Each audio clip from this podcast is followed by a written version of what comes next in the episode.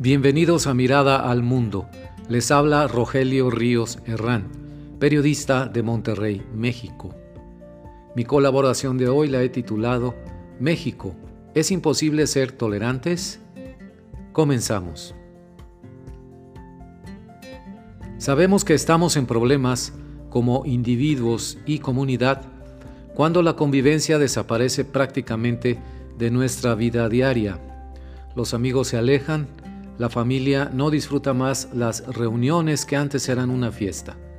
Las conversaciones en cafés y restaurantes, cuando están presentes desconocidos o personas con las cuales hemos tenido poco trato social, que apenas las conocemos, son restringidas, nos limitamos nosotros mismos por el temor a provocar una conflagración verbal entre los presentes. La causa inmediata y más visible es, por supuesto, el discurso público que fomenta la división entre los actores políticos, las clases sociales y los grupos de poder.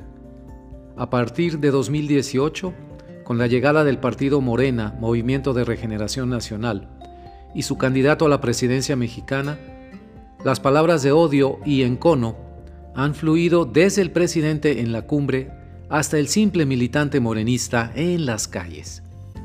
Como la gota de agua que erosiona la roca poco a poco, las palabras encendidas han erosionado a la sociedad mexicana. No me ciego, sin embargo, al hecho de que ese discurso, el de división y odio, viene de mucho más atrás que el año 2018. Otros actores políticos lo han utilizado con mayor o menor éxito en épocas diversas, por ejemplo, Lázaro Cárdenas, Luis Echeverría, Vicente Fox, Felipe Calderón y en el presente Andrés Manuel López Obrador. Y no podía ser de otra manera con López Obrador, pues su formación política, su mentalidad y recursos de acción estratégica se forjaron durante su larga, larga militancia en el Partido Revolucionario Institucional. Es evidente su afinidad con las palabras y modos de Luis Echeverría, por ejemplo, y obtuvo su escaso repertorio de ideas políticas de otro priista, Enrique González Pedrero, quien fuera gobernador de Tabasco a final de los años 70. El recurso al odio verbal funciona cuando lo utilizan los candidatos a la presidencia durante sus campañas electorales. Por ejemplo, aquellas frases es Echeverría o el fascismo. AMLO es un peligro para México. La mafia del poder, etcétera, etcétera.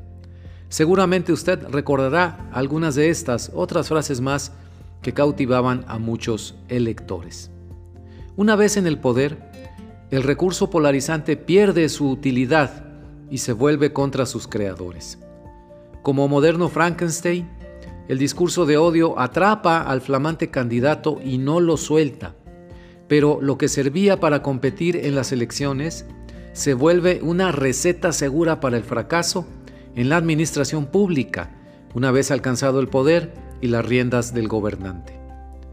Por esa razón, y hay otras muchas más, a López Obrador le fue imposible renunciar a sus palabras de odio y veneno en sus discursos públicos, pues no conoce él otra forma de expresión. El antecedente de lo que hoy vemos en su persona como sus peores características es agresivo, insultante, mentiroso y opaco, lo exhibía desde su cargo como jefe de gobierno de la Ciudad de México, pero la sociedad no lo recordó o no lo supo leer en su momento. Lo mismo pasó con los demás presidentes mencionados.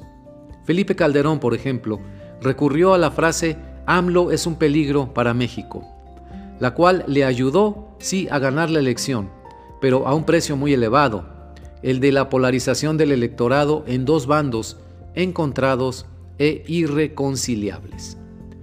Desde el año 2006 se puede trazar más clara y visiblemente lo que ha sido un reino de la intolerancia entre los mexicanos que amenaza no solo con amargar sus existencias cotidianas, sino acabar, como lo pretende Morena, con la democracia tal como la conocemos.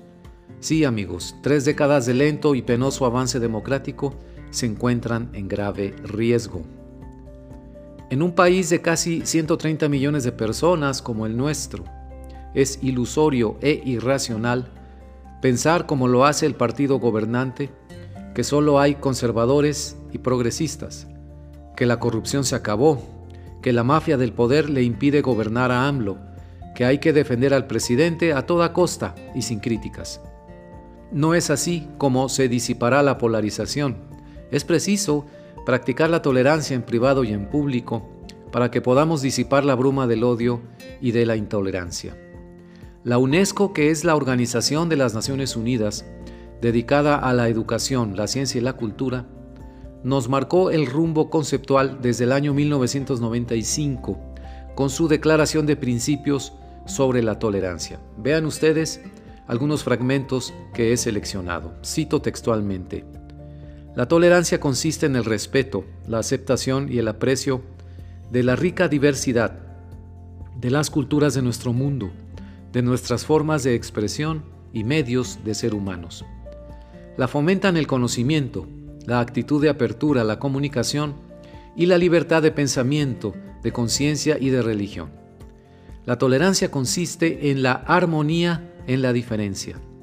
No solo es un deber moral, sino además una exigencia política y jurídica.